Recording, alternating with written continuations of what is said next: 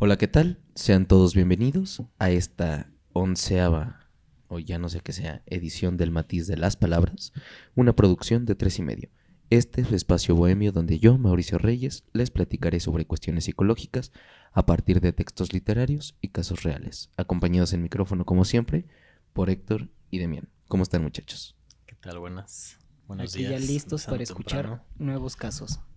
Sin embargo, hoy, además de estos dos cabroncitos, tenemos un invitado especial, eh, Mario Reyes, psicólogo. Eh, espero que te la, estés, te la pases bien. ¿Y ¿Qué tal? ¿Cómo estás? Bien, bien, muchas gracias. Pues aquí, eh, este, agradecido por la invitación que me hacen. Pensé que ibas a decir que era como el cabrón mayor después de decir cabroncitos, pero bueno, Cabronzón. a- ahí- aquí, aquí andamos. Qué bueno. Este, platícanos un poquito de tu experiencia, qué es lo que estás haciendo y este para que te conozcan acá y saber que la gente empiece a pensar cuál es la intención de que tú estés en este programa el día de hoy. Claro que sí, mira, pues realmente como ven ya estoy mayorcito, a diferencia de ustedes, ¿verdad? Ya les saco buen, buen, este... ca- Oh, ¿será que este recorrido. bueno, no sé cuántos años tenga, pero... es- Tengo Pero como de cuántos ¿Ah, sí? Sí. 26. Bueno, Es más- sim- simplemente yo lo, lo que tengo ya de experiencia en la clínica es la edad que ustedes tienen, 25 años ya.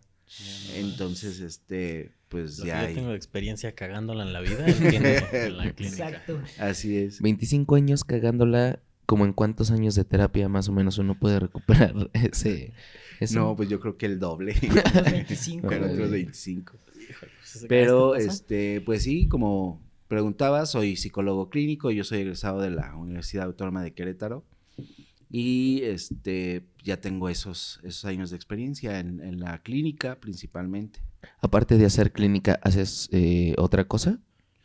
Pues sí, aparte de la clínica, eh, hago peritajes, este, los psicodiagnósticos, este, tenemos un, un centro llamado CEPCO y nos dedicamos también a la capacitación, a la consultoría y este, pues la ventaja es que tengo por ahí también estudios en criminología, tengo algunos estudios en psicología criminal, este, he recorrido durante algunos años eh, los cerezos del Estado, en el O sea sistema que- penitenciario. Que eres machín para la psicosis. Pues he tenido algunos casos muy interesantes y sí, realmente este, eh, pudiera decirse que la experiencia que tengo con, con estas enfermedades pues es interesante. Va. Pues bueno, como ya saben, tenemos un profesional de la salud este, que nos va a echar la mano al- para esbozar y delucidar eh, adecuadamente el tema que hoy les traigo. Ya para comportarme yo y ya sé que tengo al máster aquí al lado. A la izquierda, por favor. Hay, un dicho que dice, este, o una frase, eh, eh, toda eh, casualidad con la realidad, o cómo es, es mera coincidencia. o- Ah. Dale, dale. no, es que no me acuerdo. To- toda ¿Qué? Ay, se me cuatropió. Sí, como decía algo como la casualidad. Dice cualquier la- parecido con la realidad. Es Ah, coincidencia. sí, eso, sí, las películas. Y digo, porque a veces cuando se habla de enfermedades mentales, eh, la gente dice, oh, yo tengo eso, ay, a mí me pasa. Entonces, Ah, como los que vieron el Joker, ¿no? ándale. Ah, me siento identificado. Sí, porque yo me reí igual aparte. Salía la película y era como... ah, Todos te güey. decían el Joker, güey. Pues bueno, el día de hoy espero que les interese. Vamos a hablar sobre la psicosis, pero vamos a hacer un caso en particular. Vamos a trabajar el caso más famoso y el primer caso de psicosis que lo analiza el psicoanálisis. Estamos hablando del mismísimo caso de Schreber. ¿De quién? Se estarán preguntando exactamente. Schreber, Daniel Paul Schreber es su nombre y en, en un momento les voy a platicar de su vida y de su trastorno. Ya conocías a Schreber, ¿no? Pues en persona no, pero bueno, sí. A través de un texto. Quiero empezar con una, con una cita eh, de él. Justamente él, cuando está en el psiquiátrico, le permiten escribir este, sobre su vida. Y él titula a, a este texto Memorias de un neurópata. Y quiero comenzar con una cita que dice así. Una mañana, hallándome todavía en la cama, Ya no sé si dormía todavía a medias o si estaba despierto. Tuve una sensación que, al rememorarla estando por completo despierto, me perturbó de la manera más extraña. Era la idea de que, a pesar de todo, debía ser algo singularmente agradable, ser una mujer en el momento del coito. Esta idea era tan ajena a toda mi naturaleza que si me hubiese asaltado estando yo en plena conciencia, la habría rechazado con indignación. Puedo asegurarlo. Después de todo lo que he vivido, desde entonces no puedo descartar la posibilidad de que de que haya mediado alguna influencia exterior para imponerme tal representación. Entonces, ajá, Dices en el psiquiátrico, o sea, ya estaba internado, pues. sí, así es. Él, Eh, él tuvo dos episodios este, en su vida y él decía, bueno, decían que estaba enfermo de los nervios. Y a la fecha, decía. a la fecha se sigue, mucha gente sigue utilizando esos términos. Es que estoy enferma de los nervios. Es como cuando te enfermas del susto, No. que hasta te dan agua contra el susto, que dices, "What?". Cuando te dicen cómete un pan. Pero puede, pu- o sea, más bien puede ser en el sentido de que le das una explicación desde un desconocimiento a una enfermedad, ¿no? Así y es. entonces tú dices que puede Ah. ser esto, pero en realidad no es. Pero aún así eso de enfermarse de los nervios no existe. ¿O sí? No, Pues no. como enfermarse del susto Ah, tampoco exacto. existe. Ajá. Ah, ok. Es más como dicho de abuela, ¿no? Sí. Sí. Entonces, bueno, justamente no es una enfermedad de los nervios, es una psicosis. ¿Pero qué es una psicosis? ¿No? Bueno, el psicoanálisis, o esta parte de la psicología, comprende dentro de su campo teórico tres estructuras principales que todo mundo tiene y de las cuales está conformada nuestra estructura psíquica. Estas son neurosis, psicosis y perversión. Esto no quiere decir que tengamos que estar en una eh, estructura por completo, sino que a veces hay un vaivén, ¿no? Entre ellas. Nosotros hacemos un vaivén. De repente tenemos conductas que pudieran nosotros pensar que "Ah, esto está medio psicótico, conductas medias perversas, pero generalmente nosotros nos recargamos en un lado y todos somos en ese sentido neuróticos. Y hay algo que podemos decir, pues no voy a usar la palabra más genérica del mundo, que es normal, pero hay algo que se puede decir como saludable. Sí, O todo mundo estamos en un nivel... Todos, Freud, de hecho, Freud decía que todos somos neuróticos normales. Ok, neuróticos normales. ok, Norm- venga, o sea, sí como se usa la que todos éramos normal. neuróticos. Ajá. Ya rebasando esa, estas cuestiones de una neurosis normal, pues estaríamos hablando, como dice Mauricio, ¿no? De- ya estamos pasando a lo mejor a una psicosis o a lo mejor hasta pasar a una cuestión perversa. o algún trastorno. o Es algún algo que trastorno. supongo que es incontrolable. Sí, un trastorno es ya cuando empieza a afectar tu vida en las diferentes facetas, área laboral, área educativa, Relaciones relaciones personales. ¿no? Ya cuando empiezas a tener problemas ahí es porque hay un foco amarillo, entonces hay que atenderlo, porque eso puede representar, no bien, si no viene un trastorno, una posibilidad de que eso se convierta en uno. Ah, Eh, no hay una sola psicosis como antes se pensaba, sino que hay varias formas en que la psicosis puede manifestarse, pero permanecen conectadas a un punto, es decir, aunque haya varias psicosis, todas están atadas a un mismo punto. Esto las diferencia de las otras estructuras, y entonces podemos decir que estas estructuras son formas clínicas de la locura. La neurosis, la perversión y la psicosis son formas de la locura. Realmente, si Freud dijo en algún momento, o podemos pensar, si Freud dijo en algún momento que todos somos neuróticos normales, nosotros podemos decir, son formas de la locura, ¿no? Sí, así es. Todo el mundo está loco en cierto sentido. Y pero dependiendo de cómo uno manifieste esa locura. ¿no? Y de la gravedad de las y de la gravedad de las consecuencias, consecuencias se le va a dar el nombre. ¿no? Ya. Todos tenemos, este, hay otra frase, ¿no? De, de locos, poetas y músicos, todos tenemos un poco, ¿no? Ojalá que así sea, porque a veces siento que me falta. Sí. Pero bueno. También- eh, bueno, también podría ser como esas personas, ¿no? Que buscan la inspiración a través como de la depresión. Podría ser una forma.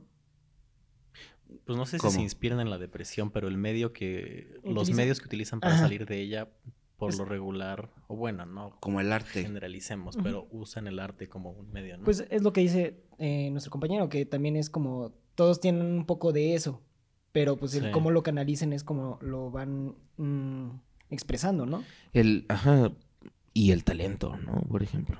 No sé, yo igual, aunque pueda canalizar mi tristeza, no me sale un Picasso. Y viceversa. Ah, bueno, no sí, te puede un haber alguien Picasso. muy talentoso, pero si no tienes de qué hablar, no vas Sí, a no, tener pero no puede mensaje. ser un Picasso, pero aún así puedes expresar cosas que a ti te generan un alivio emocional. Claro. Y al otro le puede hacer un clic también. Y eso puede ser un arte, aunque no Y- tengas la técnica de Picasso. Y creo que de, de esto hablaron cuando este, hablabas de melancolía, ¿no? Hace algunos... Eh, pues fue el primer episodio, Ajá. de hecho. Sí, De la melancolía dice Poe que la belleza surge del- de la tristeza y de lo, del horror, ¿no? Del sufrimiento, de lo melancólico. Lo melancólico te hace producir cosas bellas. Pero bueno, Hermoso. tema, tema para otro, tema para otro, Otro día. otro día. Eh, la paranoia de Schreber. Pensemos que la paranoia es un estado de la psicosis. Si decimos que hay varias psicosis, hay una psicosis paranoica, ¿no? Y en este sentido, eh, podemos decir que la paranoia de Schreber, el universo homicida del caso de las hermanas Papán, por ejemplo, que es esta tesis que escribe Lacan en- para su doctorado, ¿no? que evalúa a unas hermanas que tienen una locura compartida y que asesinan a una, a una persona, a una cantante famosa, pensando que era su mamá, ¿no? Eh, esta podemos pensar que es una esquizofrenia de locura compartida. Las esquizofrenias son un tipo de psicosis, por ejemplo. Eh, la psicosis maníaco-depresivas, el estado psicótico breve, los delirios, ¿no? Todos esos son formas en las que se puede presentar una psicosis. Hasta los estados de autismo y sus distintas variedades. Por ejemplo, el Asperger, ¿no? Es un estado psicótico. ¿Qué es ¿Cómo? el Asperger? El Asperger es un espectro del autismo. El Asperger es, eh, sí es una, una, eh, una enfermedad muy parecida al, al autismo. Eh, todos hemos o han conocido a alguien autista. Jimena Sariñana es, tiene Asperger, según. Yo nunca conocí a un Ah, autista y creo saber de qué va, pero tampoco es como que sepa bien qué es. Pero haz de cuenta que de las características principales de un Asperger es que son muy literales. Estos Mm. no te, No entienden metáfora. no, no, no entienden metáfora, el doble sentido, no entienden este el chiste, no, nada. Si tú a un Asperger le vas a preguntar, oye, ¿cómo se me ve este vestido? Te va a decir lo que piensa.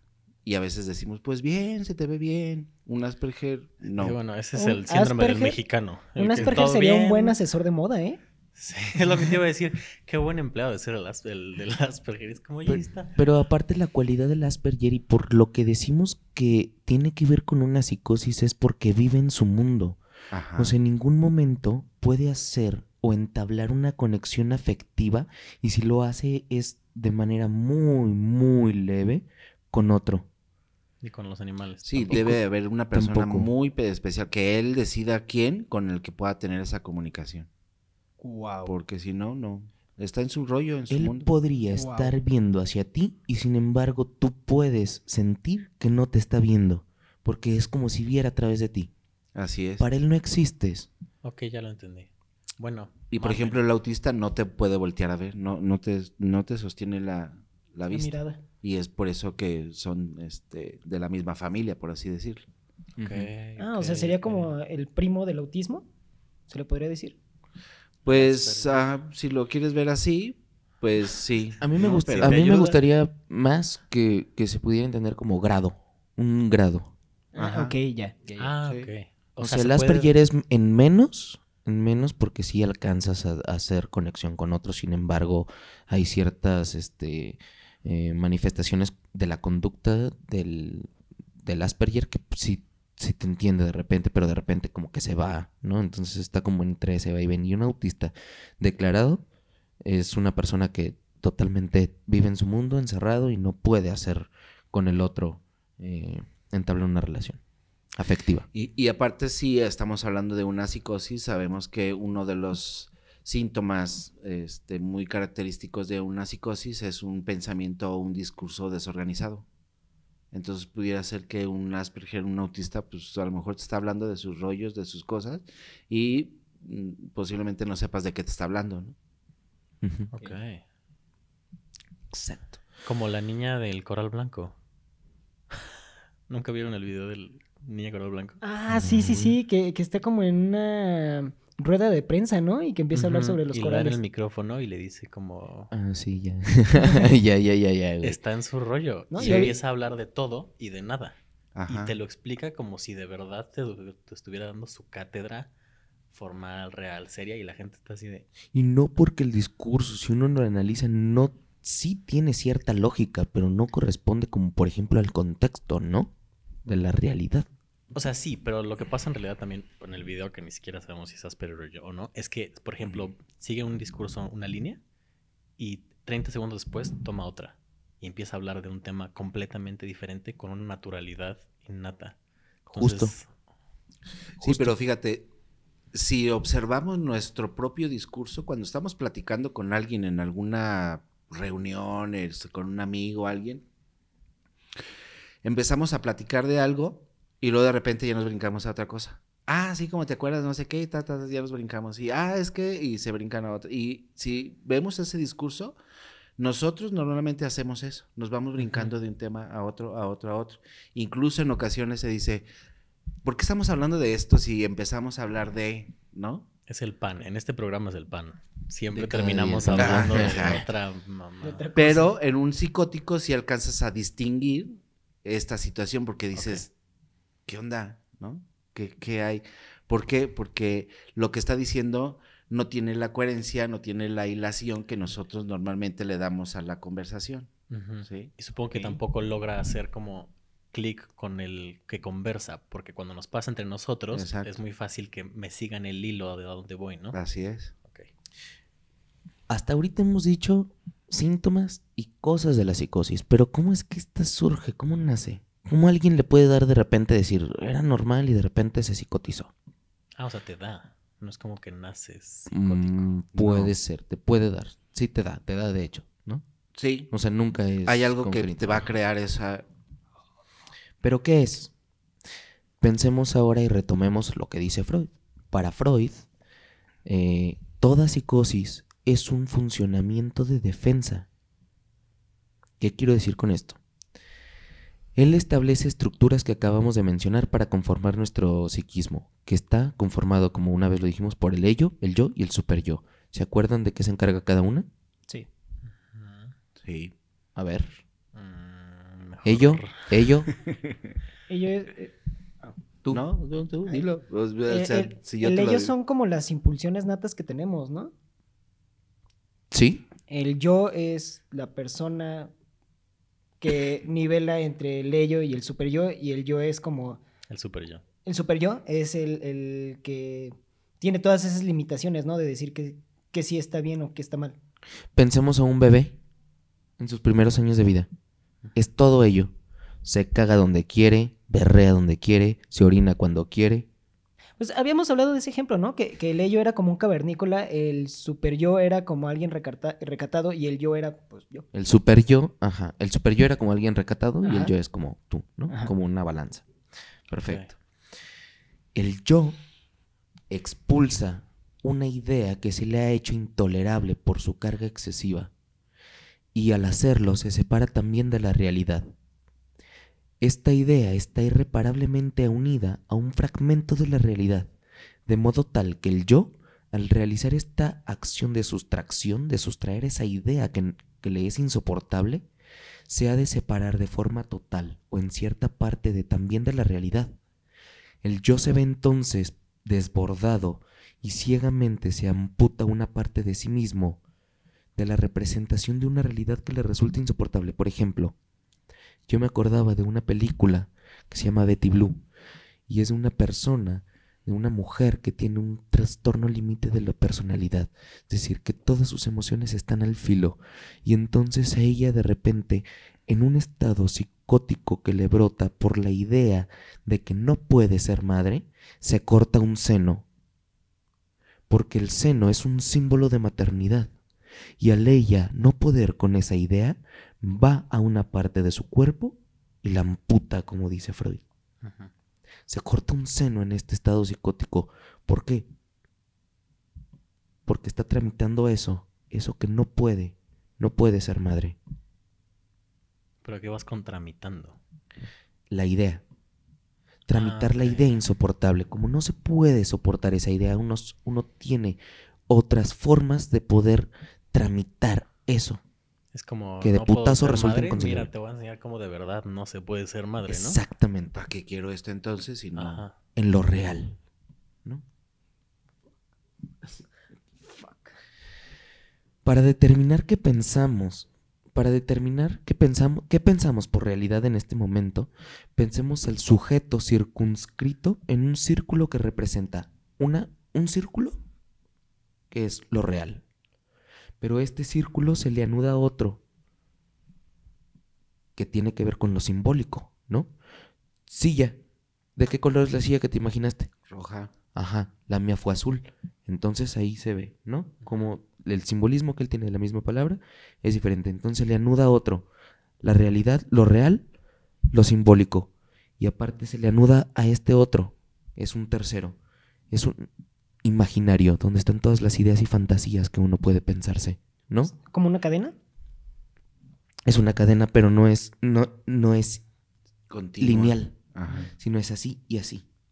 Ah, A ok. Los Los tres Estados Unidos. Los eslabones se van encajando donde pueden. No, es si los tres están unidos a los dos otros, ¿no? O Ajá. sea, Ajá, Los tres están unidos. Ah, Una cadena es así y Y luego así y así. ajá. Esta es así y así, agarrando los tres. O sea, los tres están enlazados. Ok. Sí, ese es un símbolo, ¿no? De hecho. ¿No? Sí es un símbolo. Sí, es un símbolo celta, pero el símbolo celta está considerado como un triskel cuando, cuando tiene estas uniones. y Ah, ok. justamente ellos, pero el símbolo de celta lo tiene como lo, lo mental, lo físico y lo espiritual. Uh, O sea, que es la unión, pues, de, de de hecho, es estas una tres. sola línea, ¿no? Ajá. O sea, nunca son tres círculos independientes. mm, se codean y se coquetean y Ajá. todo el tiempo están ahí viendo qué pedo. Mm. Entonces, donde quiera que haya sido la sustracción de esta idea, ya sea en el orden de lo real, en el orden de lo imaginario o de lo simbólico, donde quiera que sea esta idea, al quitarla deja un hueco. Deja un, deja un hueco en la realidad. Pero entonces, ¿qué pasa con este hueco una vez que se ha formado? Bueno, pues se ha de rellenar con algo, a lo mejor con un pedazo de alucinación, de una nueva realidad, y diferente, pero que a veces involucra o no al sujeto, y entonces se divide alucinaciones, paranoias, delirios, ¿no? Pero siempre todas las psicosis tienen que ver con un hueco en la realidad. Hay una idea que me parece insoportable, la quito, pero cuando la quito, se viene con un pedazo de realidad, como cuando quitas una pinche etiqueta, güey, sí. y se queda pegada una parte. Así, haz de cuenta. Que cuando la quitas se viene con todo. Queda un remanente. Queda un remanente ahí. Exacto, esta palabra me encanta. Entonces, seguimos. Para aclarar esta cuestión de la psicosis y su funcionamiento, podemos imaginarnos a un neurótico en la mitad de su análisis, y es un poco lo que tú decías hace rato. Mientras cuenta un sueño, un neurótico normal, de pronto, en medio de su relato, se detiene sorprendido y confundido, pues acaba de soltar una palabra que le revela su deseo ignorado hasta entonces. Si habla el inconsciente, escapa al sujeto para volver a hablarle al oído. Ajá. Cuando un sujeto está hablando en la clínica y de repente se dice, ah, cabrón, ¿a poco yo dije esto? ¿No? Es porque entonces el inconsciente ha engañado al sujeto para sorprenderlo. Pero te puedes dar cuenta. ¿Te das cuenta? Porque a veces el quienes analista, no. hay quienes no, no. pero a veces el analista justamente te dice, ¿qué dijiste? Y uno, ¿eh? Ah, no, no quise decir eso. Bueno, no. Lapsus. como hipnotizado. Ándale, como un lapsus. Como Estás si- como en un trance, ¿no? Porque Ajá. estás hablando, hablando y hablando y como que llegas en un punto donde no te das cuenta de las palabras que estás diciendo y simplemente te sorprendes de lo que hasta bueno, a mí me ha pasado hasta lavando los trastes de cosas de que estoy pensando y en eso que digo, Exactamente. Y, y por eso Freud decía, un lapsus es que sale del inconsciente eso. Entonces habría que ver qué, ¿Qué quiso significa? decir, qué Ajá. significa, ¿Qué- porque algo... ¿Qué quiso decir? a- aunque la persona dice, ah, no, me equivoqué. Pues no es una equivocación así nomás. Y menos cuando estás en el análisis, ¿no? En la clínica. Ok. Entonces sí, a diferencia del neurótico, el psicótico es un mártir de su inconsciente. Sí y solo sí pensamos a un mártir como un testigo. Mártir significa testigo. El psicótico es testigo todo el tiempo de su inconsciente y de su fuerza devastadora. El neurótico de repente se sorprende y dice, ah, no mames, ¿a poco yo dije esto? El, psicótico no, el psicótico todo el tiempo sabe que hay otro lenguaje ahí hablándole y susurrándole. O sea, él no se equivoca, vamos. Exacto. Para ¿Cómo él es eso lo real. Entonces, ¿quién es Schreber? ¿Y por qué decimos que es un, psicótico?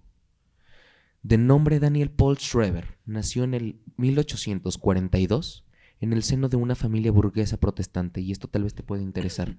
Su padre fue un médico y educador ilustre. Introdujo en Alemania la gimnasia médica, es decir, los inicios de la fisioterapia. Y fue el promotor del movimiento para la venta de lotes con jardines para los obreros. Este movimiento de inspiración social demócrata se mantiene todavía hoy en día. El hermano de Schreber, aquejado también por una psicosis evolutiva, se suicidó a los 38 años. Su hermana menor, Sidón, murió, murió enferma mental. Y, y el propio Schreber es un intelectual de primer orden. Es doctor en Derecho y presidente del Tribunal de Apelaciones de Sajonia. Es, evidentemente, un hombre eh, fuera de lo común por su gran cultura, su viva curiosidad y sus capacidades de observación de análisis. A los 42 años se lo interna por primera vez en un hospital, crisis que lo aqueja y que dura, y que dura varios meses. Se diagnostica como hipocondría grave. Una vez restablecido, Schreber experimenta un inmenso reconocimiento por el profesor Flechig, el doctor a cargo de su condición, y entonces que lo ha curado y en 1893 es nombrado presidente del Tribunal de Apelaciones a la edad de 51 años. O sea, en general, él y su familia eran unos eruditos. Sí, Sí, él y su papá, hasta donde se sabe, porque sus hermanos, no sé desde cuándo se empezaron a quedar como loquitos y un suicidio y otro también en- muerta enfermamente. Sí, sí había escuchado esto, no sé qué tan real sea, pero se supone o dicen que la gente que tienen como un IQ elevado también tienen como muchos trastornos, ¿no? Porque no muchas de las personas a su alrededor no entienden sus ideas. Sí. Y Sí, podría ser. traigo aquí un apartado que No es regla, ¿eh? No es que No, diga no. todos los que son genios, eh, o sea, Sí, pero la mayoría se supone que sí tenían como algún problema, pues, psicológico. Sí, y no, sí, y te voy a decir por qué. Porque hay una cuestión de saber. El saber quita el espacio de la duda. Y cuando no hay duda, entonces hay pura certeza. Y si hay certeza, hay psicosis. por eso dicen, si quieres ser feliz, sea ignorante. Ajá. Pues, pues sí. ¿Sí? Antes de asumir el cargo en el tribunal, Schreber sueña en varias ocasiones que cae nuevamente enfermo. Y un día de estos, en medio de la duermevela matinal que él regularmente hacía, lo asalta la idea de que sería muy agradable ser una mujer en el momento del coito. Y entonces sí, voy a retomar perdón, lo, lo que al principio dije. Sí, era lo que te iba a preguntar. Entonces, ¿esta persona en el coito se consideraba una mujer? Te voy a preguntar, ¿cuál es la idea inconciliable? Si decimos que para que haya una psicosis hay una idea inconciliable que el ser humano intenta tramitar de otra manera y que entonces al sustraer esa idea quita también una parte de la realidad, ¿cuál es la idea intolerable? Pensarse como mujer, Pues- gozar como si él fuera una mujer en el momento del coito. Él dice, si yo esta idea me lo hubiera, me hubiera saltado, estando yo 100% así eh, Lúcido. lúcido, Sano. lo hubiera rechazado, como cuando se nos vienen ideas. Cuando estás lavando los trastes y entonces agarras un cuchillo y mientras lo lavas te dice tu cerebro, mátate. Tú dices, no, no, no, lo terminas de lavar y lo pones donde va. Eh, o que te dice, ¿cuánto dolerá si me lo clavo? Y dices, no, no, no, espera. Pero esta idea le asalta en un momento de duerme vela, en un momento entre el sueño y el despierto, es un ensueño y entonces esta idea lo asalta con tan fuerza y hay- con tal excitación que él Sí. dice, no, Sí, no, porque aparte cuando estás dormido es cuando es- estás más susceptible a esos, ¿no? Entonces hasta en los sueños que te despiertas y dices, O sea, pero entonces ni siquiera es la idea. O sea, es más bien cómo lo afectó. Es cómo afecta esa idea, pero tiene que ver con una idea. Ajá, Y, esto mundo- pasa en este caso, pero no significa que, eh, lo que significa que en todas las psicosis, de, digamos, en cualquier otro paciente, habría que buscar cuál es esta situación. ¿Cuál es su, su como su dilema que lo asalta, ¿no? Que, que no lo deja descansar, que lo perturba. Si bien su padre es también juez, y pensemos hace muchos años, en el 1800, la idea de la homosexualidad socialmente era inconciliable. Imagínate un padre juez. Él es la ley, El que juzga, ¿no? el que juzga. Y entonces hay una relación con el padre, porque no puedo permitirme que mi padre, o ay, puede haber varias interpretaciones, ¿no? Pero que tiene que ver con esta idea de, de- del padre y no soportar la mirada del padre para con él presentándose como mujer. y que lo vaya a juzgar. Ajá.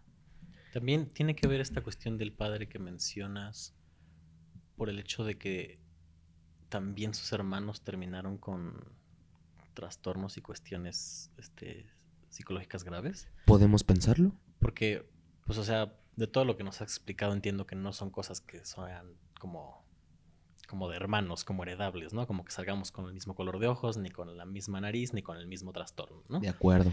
Pero entonces si los tres terminan así, tal vez el padre es este nexo, ¿no? Que jode a los tres.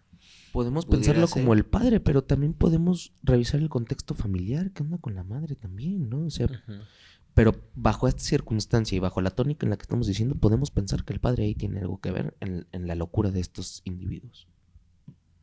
Sí, Ahora- en la crianza de los tres hermanos. ¿no? Sup- supongo que en algún momento, como decía en un principio Mauricio, ¿no? ¿Cómo es que esta, este aparato psíquico se va construyendo y habla del, del consciente, el preconsciente y el inconsciente? Entonces, si retrocedemos un poquito hacia la parte este, edípica, cuando justamente empieza esta cuestión del complejo de Edipo, debe haber una castración. ¿Sí? Y para que la castración se dé, debe de hacerse a través de la función del padre. Entonces, el padre castiga, el padre reprime, el padre este, eh, prohíbe y la madre lo debe de permitir para que se pueda dar esta castración. Ah, un- Una pequeña pregunta. ¿Y se pueden alternar esos roles? Claro, si no, no habría parejas homosexuales. Por ejemplo, ¿han visto la película de El árbol de la vida, de Tree of Life? No. Bueno, ahora con esto que dices, wow, toda la película tiene sentido. Va, va, va, órale. Me la, me la voy a echar. Son, son las memorias de un hombre que cuando era niño y sus hermanos, el padre era muy, muy eh, duro, violento con ellos. Y pues ya saben, ¿no? Madre recatada y más machista que el mismo señor. y- Pero gran película. Y siento que ¿Cómo se llama? The Tree of Life, el árbol de la vida, creo que se Ah, haya de llamar en español. Para que lo busquen. Pero Que lo busquen. Entonces, hasta este momento vamos a decir que Schreber es un psicótico y que dentro de su psicosis es un paranoico. Pero la paranoia tiene dos polos clásicos, que son ideas de prejuicio y persecución e ideas de, sobre, de sobrevaloración personal. ¿Ok? Ok. Vamos a empezar con el delirio de Schreber que trae y la persecución de Dios hacia él. Dios lo persigue. O sea, él se siente aterrado por la religión. Sí, Le teme a Dios. le teme un padre, Ok. ¿no? Schreber comienza por explicar el orden del universo y él dice, el ser humano tiene un cuerpo y un alma. El alma tiene su sede en los nervios. En cuanto a Dios, éste está constituido únicamente por nervios, una cantidad infinita de nervios. Dios es, pues, toda alma. Los nervios de Dios se le llaman rayos y están en el origen de toda creación. Cuando, por ejemplo, Dios quiere crear a un hombre, se desprende de algunos de esos nervios y esos nervios divinos se transforman en un ser humano. Como si Dios se quitara como en esta idea de la costilla, me imagino, un nervio y este nervio se hace humano, a semejanza, ¿no? Con todo esto, Dios algunas veces interviene en la historia del universo y a través de los sueños de los durmientes, o para inspirar a los grandes hombres y a los poetas, en ese caso simplemente hace una reconexión de los nervios de esas personas. Sobre este movimiento circular se sustenta el orden universal. Sin embargo, este orden del universo presenta una falla. En determinadas circunstancias, por una razón no explicada, ocurre que los nervios de un hombre vivo se encuentran en un estado tal de excitación que atraen a los nervios de Dios con tanta fuerza que éstos no pueden liberarse, de modo que la existencia de Dios se haya comprometida. Amenazado en su integridad, Dios va a promover un complot contra Schreber, con el objeto de aniquilarlo físicamente o de destruirlo mentalmente o al menos de distraer su atención, que es el único modo que tiene Dios de sustraer sus rayos a la fuerza centrípeta de Schreber. ¿Qué es centrípeta? No, yo paso. Imaginemos un radio, un círculo de energía y una persona al centro y que esta persona está generando una fuerza centípeta. Todo lo que está al exterior va hacia él. O sea, como que lo absorbe. Lo absorbe.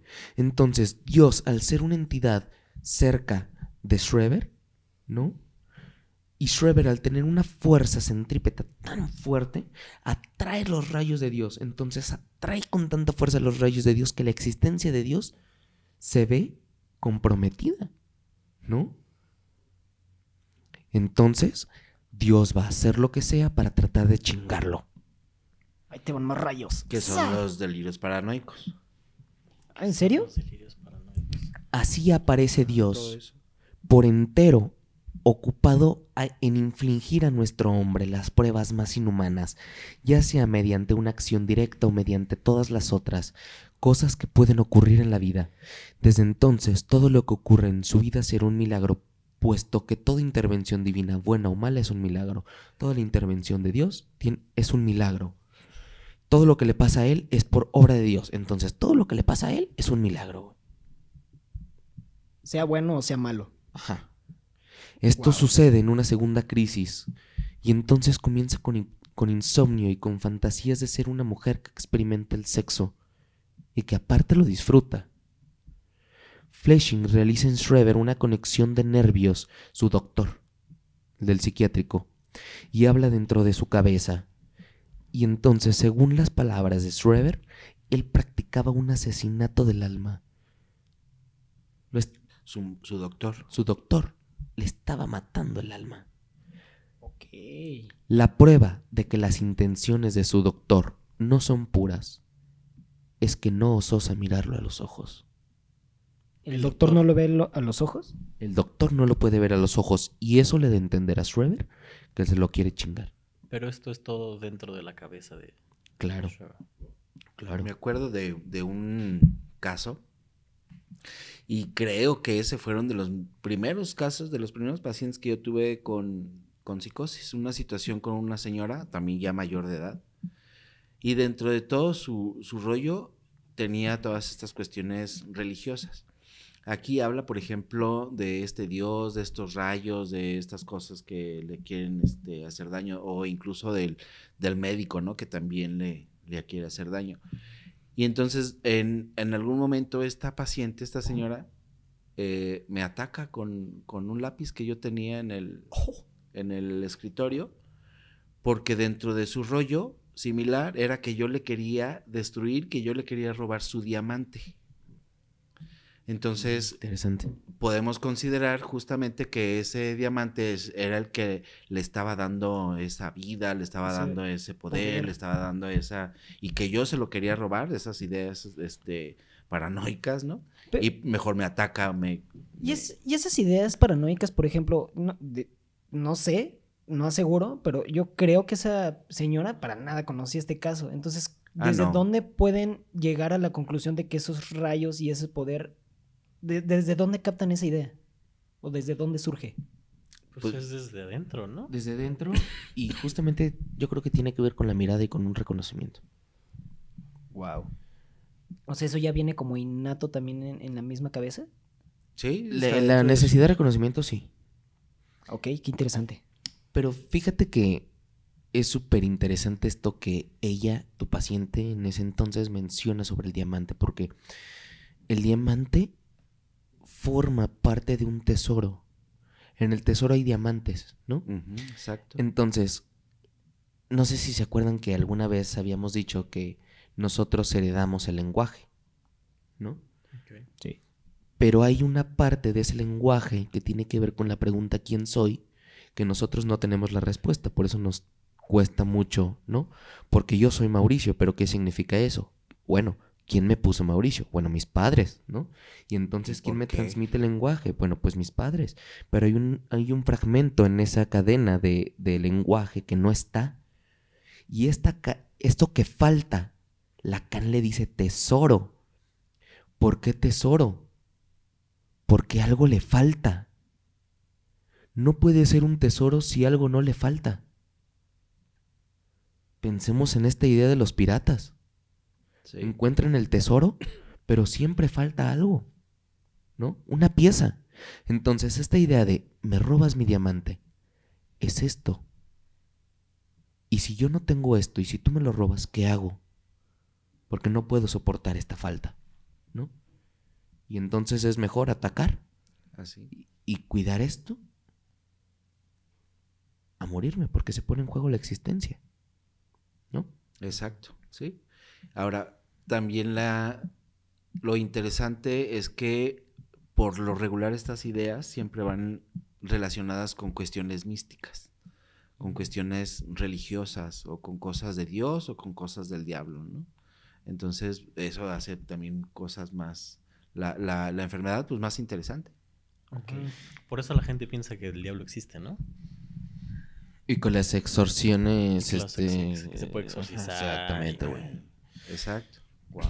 Justamente, eh, ahorita voy a leer algo que tal vez conteste en cierta parte, algo que tú estabas preguntando al inicio. Dice, Schreber comienza con el oír de voces en su cabeza. Decía que parecían que eran varias cabezas y que cada voz se originaba, originaba un pensamiento, y estos habían sido enviados por el mismo Dios. Estas cabezas le torturaban con conocimientos que no pedía, como el conocimiento de todos los relojes del mundo, del inicio del fin de la tierra por el desprendimiento con el sol y por el gelamiento, con la fecha de su muerte, le castigaban esas voces con conocimiento. Entonces, el conocimiento ya era un martirio para él. Claro, güey, saber duele. Cuando te das cuenta de Sí. cosas, cuando Bueno, sabes sí. ciertas cosas, a veces no es bonito, güey. Y más cuando te encuentras gente que no sabe y que te que quieres como que sepa, ¿no? O sea, Ándale, sí. que se dé cuenta. Exacto. Entonces, podemos pensar que el conocimiento es un. Es un. Qué susto, pero qué gusto, ¿no? O sea, es cierta parte da Mm. confort, pero en cierta parte da escorzor, güey. Porque saber cosas. Imagínate saber el día que te vas a morir, ¿no? O sea. Podría tomarse como bien, podría tomarse como mal, güey. Ahora, ¿esta persona se murió el día que las voces se lo decían? Ah, no, no sé. estaría. Eso ¿no? estaría bien hardcore. Sí, no, de que como pinche otro Nostradamus, güey. ¿o ¿Cómo Pero sí, pero no creo porque él decía en su discurso que él iba a solucionar esta parte del universo y de la vida, pero que eso le iba a llevar muchos, muchos miles de años. Incluso él decía, ustedes no lo van a ver. Entonces a lo mejor ni siquiera él sabía cuándo iba a morir. Pero, Mm. pero en dado caso, y si lo que tú preguntas es real, yo te podría decir, a lo mejor y sí se murió el día en que sus cabezas le dijeron. ¿Por qué? Porque esas voces son producto de él mismo. Entonces, Ah. al ser producto del mismo, él inconscientemente va a hacer todo lo posible para que ese 16 de enero de Ah. 1900 tal, Se Muera, quita la vida. muera. ¿Se quita Eh. la vida él o muere por eh, causas? muere por causas, ¿no? Sí, sí, sí. O sea, porque bueno, ya no era mayor de- pues. Porque ya era mayor de edad y este... Ajá, muere de viejito, vamos. ¿Qué prueba no ha sufrido este pobre hombre? Este pobre diablo. Han reducido su tamaño. Han introducido un gusano en sus pulmones. Pulmones que luego se han retraído hasta casi desaparecer. Le han extirpado los intestinos. Tiene el esófago hecho trizas. Se ha tragado parte de su laringe. Le han reemplazado el estómago por el de un judío. Mientras toca el piano se le paralizan las manos y se ve obligado a voltear la mirada para así no ver la partitura. Y le encorsetan la cabeza a los hombrecitos. ¿Qué es encorsetar? ¿Quiénes son los hombrecitos? Los de su cabeza. Estos hombrecitos de su cabeza, él dice que le encorsetan la cabeza. ¿Qué es encorsetar? Pues me suena, o ¿Que sea, lo como... enloquecen? No, como que lo aprietan o... ¿Sí? Sí, sí, sí. Pues sí, O sea, como, un como el corset. ah, que te Ajá. aprieta. Ajá. Nunca me he puesto uno, pero creo que sí. este, Sí, no, yo tampoco. Me, me han platicado. Yo he visto que se desmayan. Eh, y Dios, al querer destruirlo, va en contra, más bien, no y, pero, pero Dios, al querer destruirlo, va en contra de las leyes del universo y de sus propias leyes. Prohibido matar. Y por lo tanto, el universo está de su lado. Punto para el universo. Punto para Shrever, güey. Para los dos, para los dos. Punto para Shrek. Ahora, una vez puesta en escena esta cuestión de su transición a mujer mediante una desvirilización, una metamorfosis, ese güey se imaginaba que sus, sus órganos reproductores se le iban metiendo así como a- así. Ok. Y después, estos una vez adentro tomaban la forma de órganos de mujer. De una vagina. Órale. O sea, tiene una metamorfosis su aparato. A veces Schreber, y cito, dice, y cito, los rayos de Dios me llaman Miss Schreber. Wow. Me seduce. Dios me está seduciendo. Ahora, si están buscando un nombre para drag queen, ya saben cuál usar. Si Dios es hombre, entonces yo tengo que ser mujer para aceptar. Ey. Wow, qué hardcore. Luego de tiempo, Y justamente cuando... Bueno, luego de tiempo Schreber acepta el goce que siente su cuerpo al pensarse femenino, y entonces adopta una postura y un habla distinta. Mantiene la idea de que él es la chica de Dios. Pero curiosamente, cuando él acepta esto, el delirio cesa. Y su psicosis cesa. O sea, todo lo que estaba reprimiendo una vez aceptado, como que se liberó, ¿no? Por decirlo de Por alguna decirlo de manera. alguna manera. Pues tal vez si era. Pero no significa que todo lo que reprimas te vaya a ocasionar una cuestión así. Ah, sí, no, no, no, pero. O sea, me imagino como esa represión, tal vez, de, de ser posiblemente homosexual y ya una vez aceptándolo, se sintió como con una culpa libre. Pareciera ser que aceptan un- una homosexualidad ahí, en este, en este discurso. No. No la acepta, la acepta mediante una idea delirante. Ok. Soy mujer porque Dios me está seduciendo y ni modo de no, ni modo de no. güey. Tengo que ser. Bueno, pero eso es una ¿Es eso la paloma? Pero no fíjate cómo, pero fíjate cómo Dios implica el Padre. Padre, Dios Padre. El Padre no me puede pensar como un homosexual, pero Dios, si me lo pide, Dios Padre, entonces sí. Como que busca una manera de aceptar o de que se acepte eso a partir de otra figura. Podría ser que, como su padre no lo iba a aceptar porque la, la ley, algo encima de la ley podría ser Dios. Ajá, Dejémoslo. ¿Quién puede juzgar al juez? Pues solo Dios, ¿no? Ah, exacto. Porque Exactam- siguen ese- si lo justamente. que quería era ser mujer. Héctor, esa es una interpretación. Por si tú tienes a Schreber aquí enfrente, tú le dices eso. Quien puede juzgar al Padre nada más es Dios. Entonces dijo ya. Igual y así, ¿qué? igual y. ¿Sí? Y, Pues y siendo la mujer de Dios, pues que. ¿Quién me va a decir algo? Y ya cuál mal, ¿no? Porque él eso decía, o sea, me han quitado todos los órganos, incluso me he tragado parte de. Lo que tú dices, libre de culpa entonces. Pues habla también esto de cuán inteligente era, ¿no? O sea, Sí. llegó a una solución para algo insolucionable. ¿A partir de qué? de su psicosis. Claro, güey. Total. Entonces, bueno, con esto terminamos el tema de hoy. Uh. Eh, si les gustó, denle like. Eh, no olviden eh, Suscribirse, suscribirse y seguir. escucharnos. Escuchar estos dos campeones que, que traen. Eh, de este lado tenemos a Cosmic Late, estamos hablando de astronomía, ciencia y tecnología. Y de este lado, Y también escuchen el Club de los Hostiles, donde hablamos de historia de México. no olviden seguir a tres y medio punto estudio en Instagram, en Facebook, en... Todas las redes sociales, anchor.fm.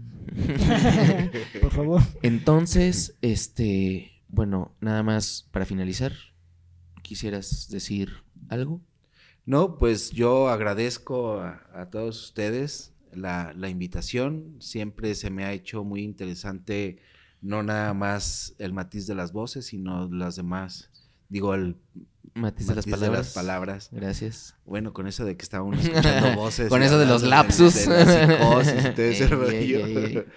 Este, yo creo que los tres temas son muy interesantes, ¿no? Y sí, les recomiendo que, que se inscriban, les recomiendo que este, escuchen.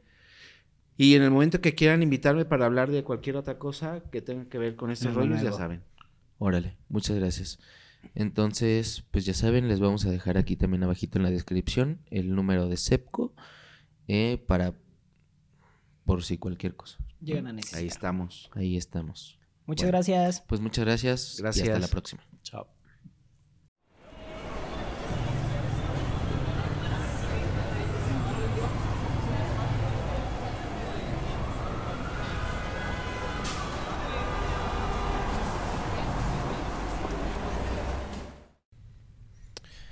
Y así es, entonces, como culminamos los temas del día de hoy. Estamos arrancando con todo y estamos estrenando equipo y video en YouTube. Todo gracias a CEPCO. CEPCO es un centro de consultoría y psicodiagnóstico eh, dedicado a empresas, al sector educativo o al sector individual. Te pueden, pueden brindar psicoterapia individual, grupal o de pareja. Entonces, este, ya saben, por si tienen problemas con su familia. Por si creen que necesitan ayuda, no duden en contactar a CEPCO, es de las mejores opciones para que los apoyen. No duden en contactarlos al teléfono de 415-566-4015. Igual aquí abajito les vamos a dejar este teléfono y, y página web. Y también, por último, no se me olvida, queremos dar las gracias a todos nuestros amigos que nos han escuchado y ayudado a compartir el proyecto de tres y medio. Yeah. Y gracias por compartir este proyecto que está pues creciendo, gracias por el cariño que le están dando, es hermoso que lo estén apoyando. Muchas gracias a todos ustedes que nos escuchan también y no olviden de seguirnos y likear.